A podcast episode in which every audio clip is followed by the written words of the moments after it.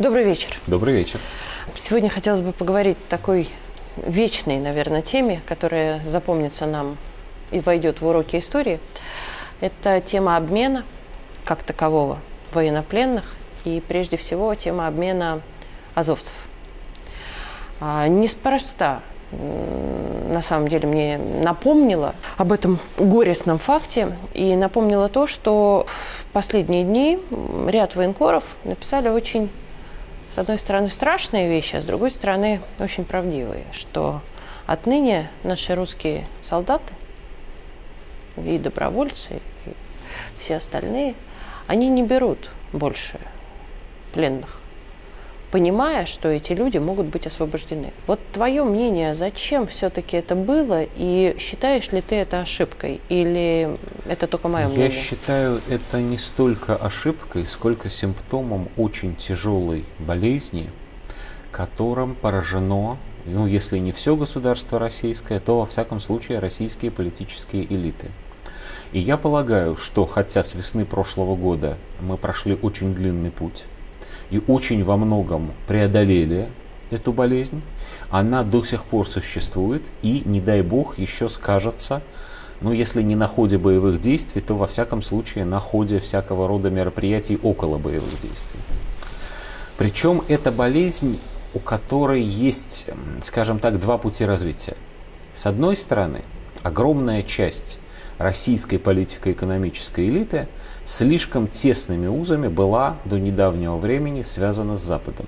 Принципом существования людей, которые даже считали себя и даже искренне считали себя патриотами России, было примерно следующее. Да, конечно, мы работаем и зарабатываем деньги здесь, и даже заботимся о престиже России, насколько это в наших силах.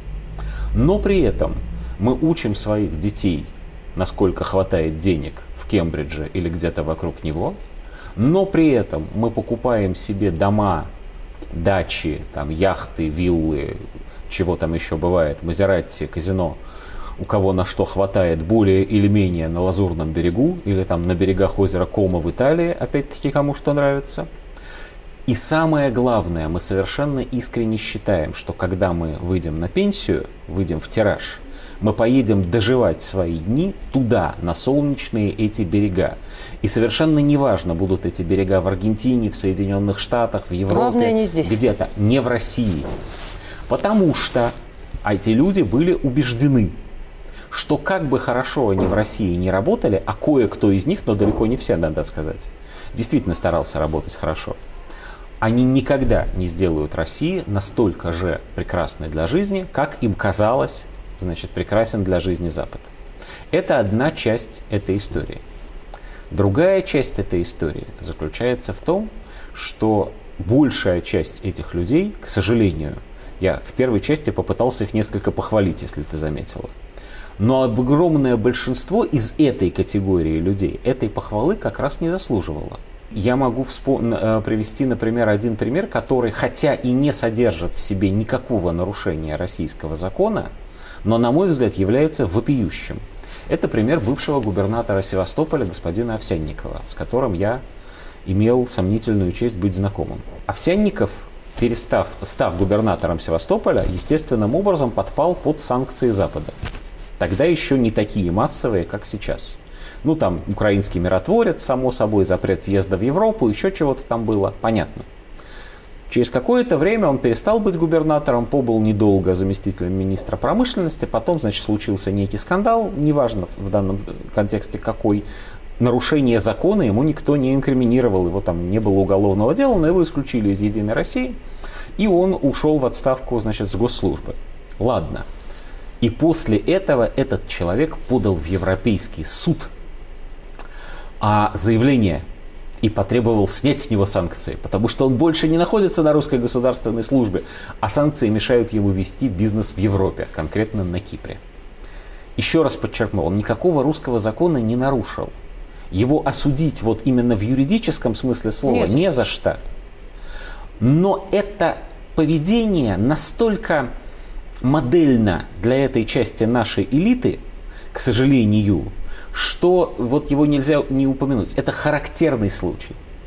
И столь же характерен пример э, господ типа Абрамовича Фридмана, этого, господи, забыл как, Хана, кажется, который тоже был со, совладельцем, значит, Альфа-банка, и подобного рода людей, Чубайса говорят еще, вот, хотя про него да меньше думаю, говорили в этом, именно в этом можно. контексте, которые, оказавшись перед выбором, вот казалось бы, взять того же Фридмана, Хра, э, ты Давай совладелец... чуть-чуть вернемся все-таки к обмену. Так кто обменом-то занимался, если верить, если верить слухам, скажем так? Как раз Абрамович и занимался. А для чего он этим занимался? И напомним, айфоны если дарил. верить слухам и украинцам, чтобы выслужить прощение со стороны Запада, со стороны Европы и со стороны этих украинских ребят, что он не такой, как остальная Россия. Вот в чем на самом деле, на мой взгляд, заключается главная беда.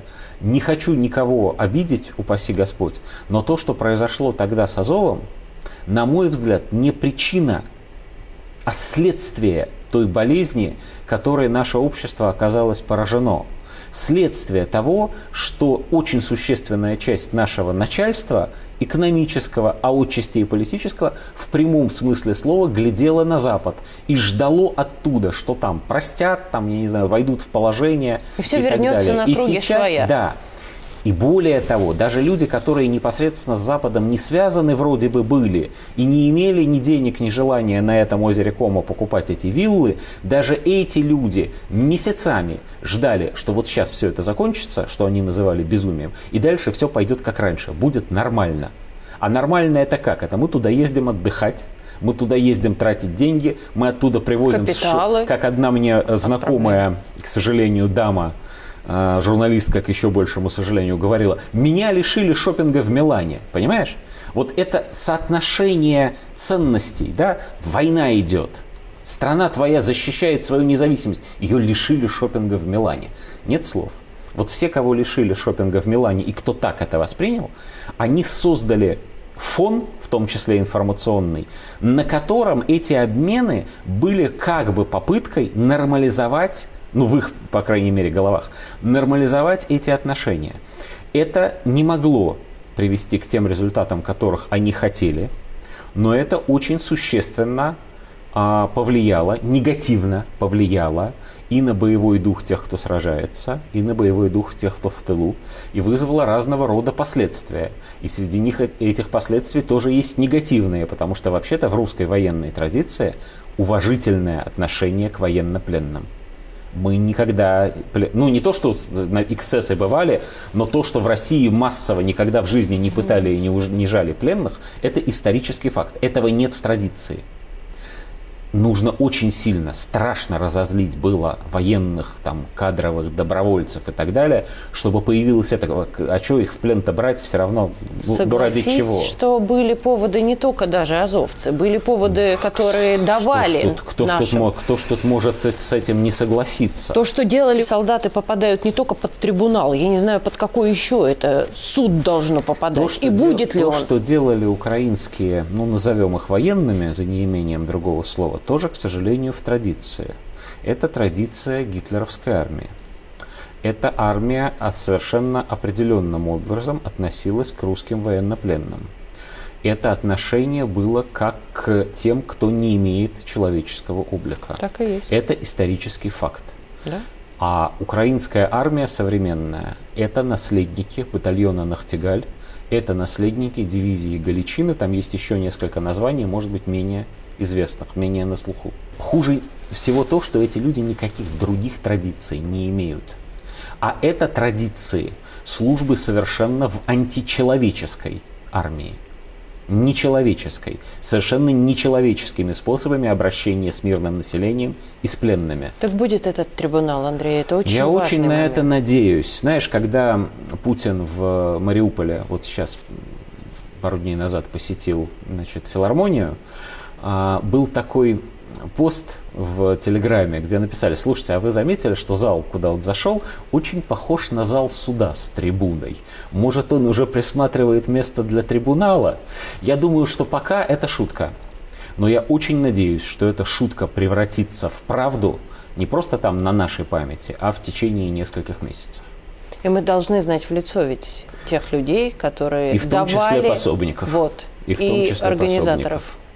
Спасибо большое. Спасибо.